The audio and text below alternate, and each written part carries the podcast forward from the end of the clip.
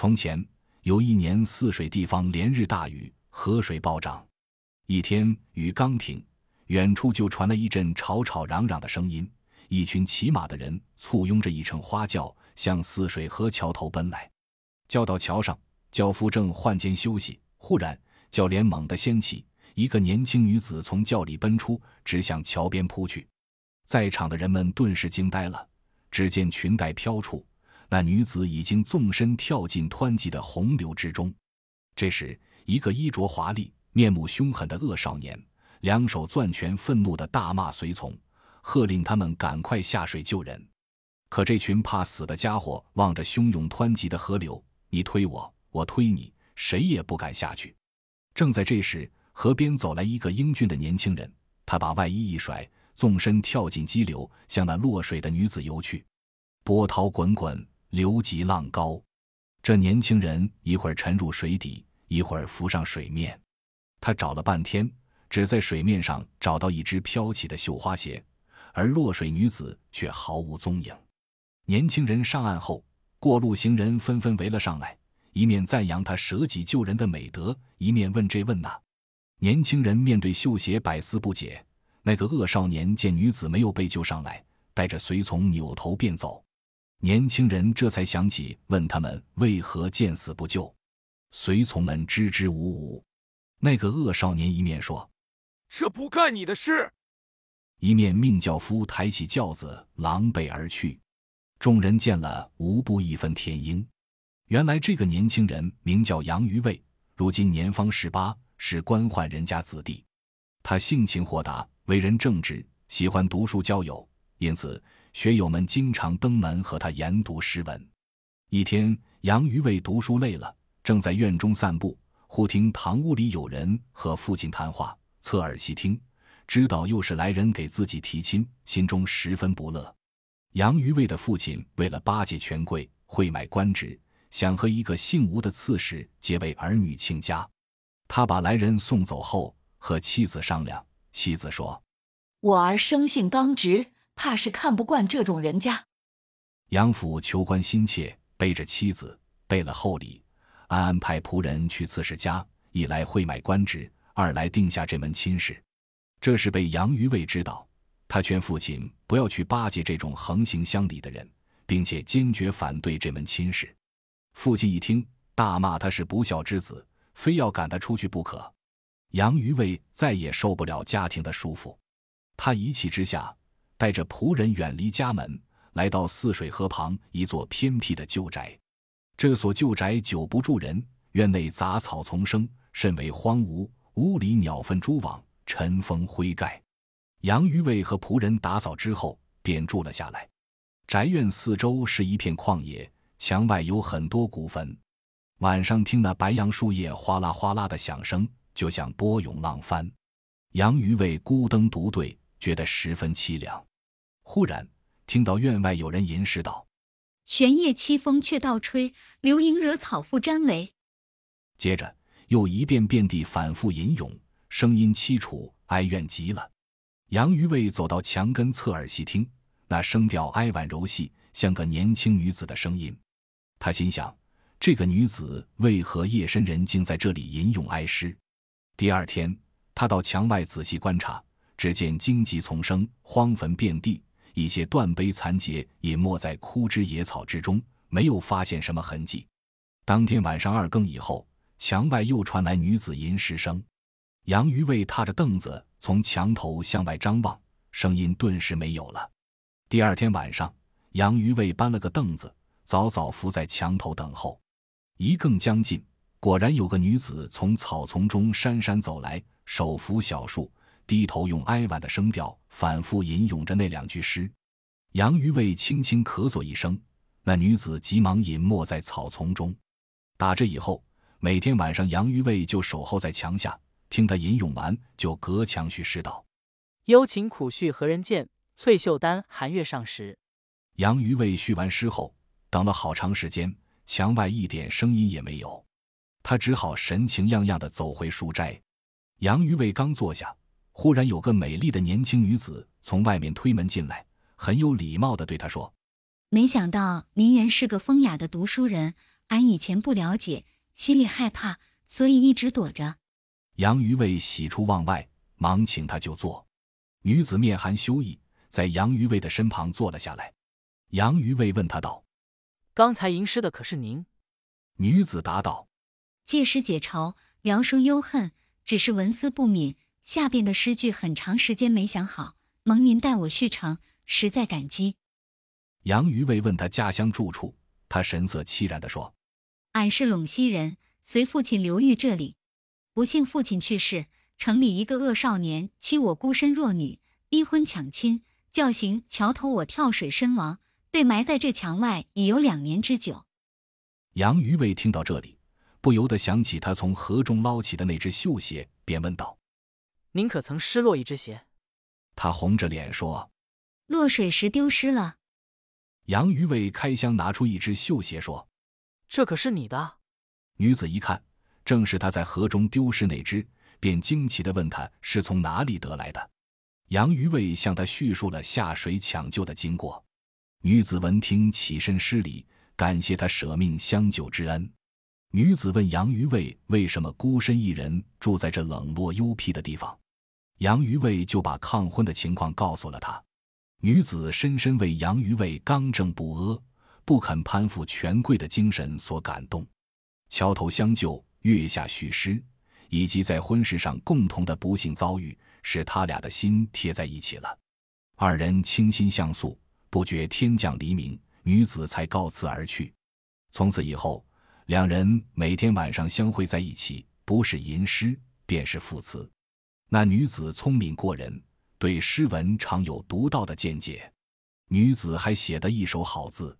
她抄录的《连昌宫词》一百首，蝇头小楷，字字如珠。杨于卫见了，不觉暗自佩服。闲暇无事，他常教杨于卫下棋、弹琴。他弹的娇窗淋雨，哀婉动人；弹得小院莺声，使人心旷神怡，乐从中来。曲中有情。情真曲切，两人的感情越来越深。黎明之前，女子起身要走，他再三嘱咐杨于卫道：“我来这里之事，千万不要对外人说。我年轻胆怯，怕遭坏人欺侮。”杨于卫一一答应。杨于卫送他到门外，几次被他劝住，却又忍不住追了上去。就这样绕到河边走走停停，不觉走出很远。正巧这天有个姓薛的公子清晨来访。他见屋里有新添的棋具和琵琶，觉得奇怪，心想：杨于卫并无此雅兴，添置这些东西干啥？薛公子又翻弄案上的书卷，只见手抄的《连昌宫词》，字体端秀，不像杨于卫所写，就更觉得诧异。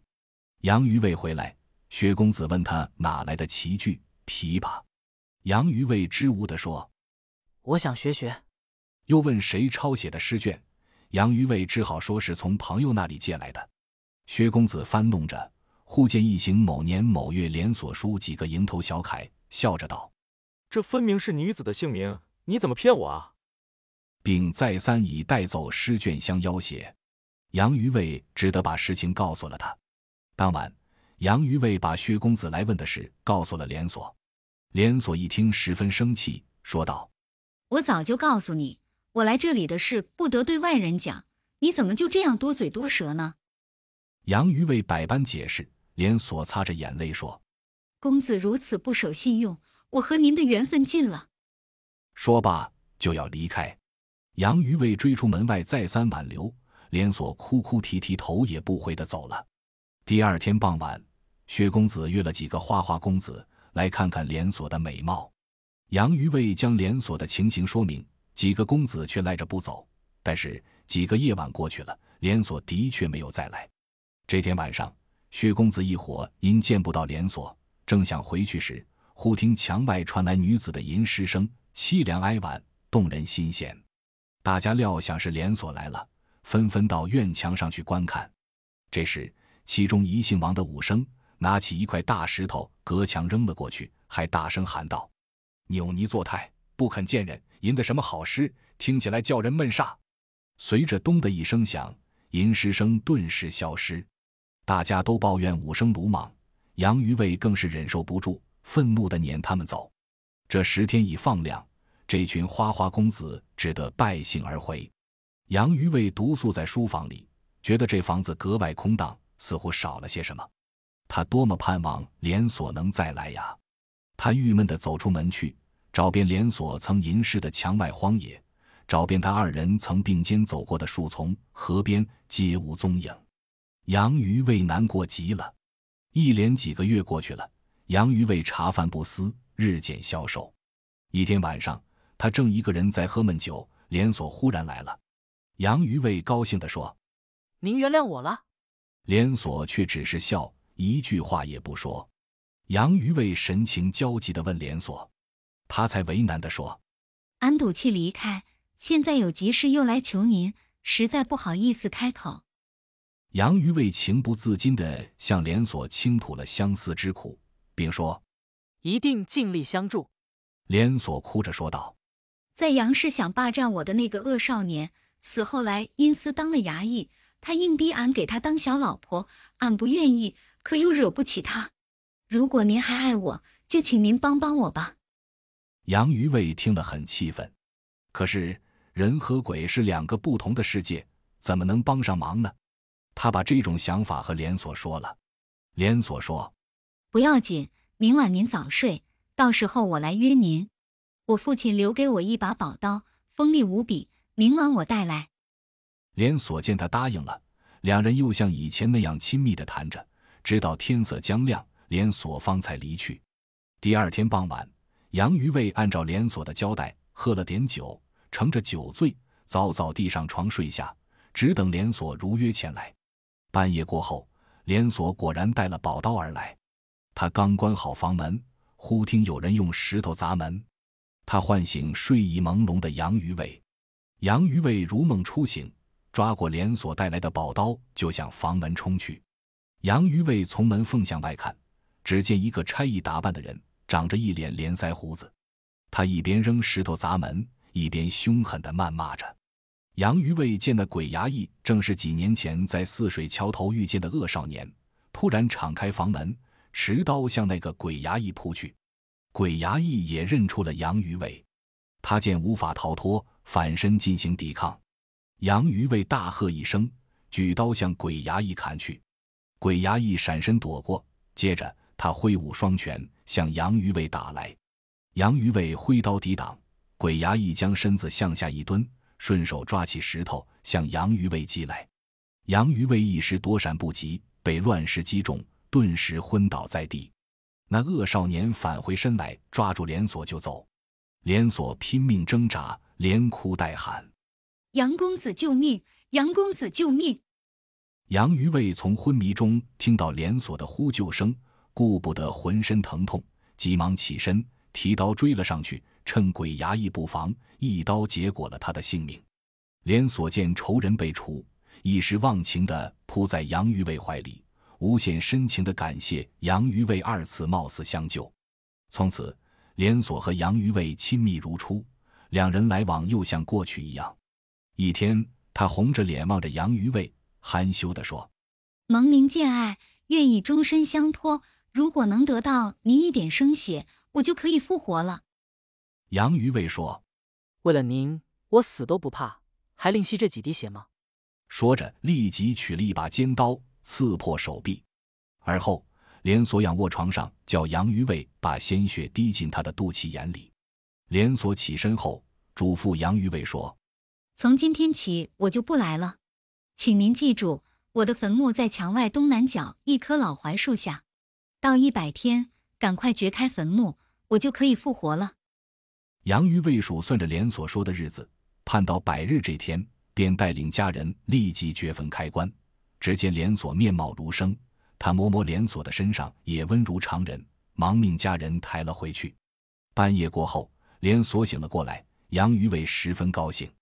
连锁望着杨于卫。无限深情地说：“公子如此真情，使我重回人世，切无以相报。愿陪伴公子白头到老。”从此，俩人结为夫妻。花前月下，夫妻吟诗答对，情深意浓。泗水河边的人们时常听到连锁优美的琵琶声。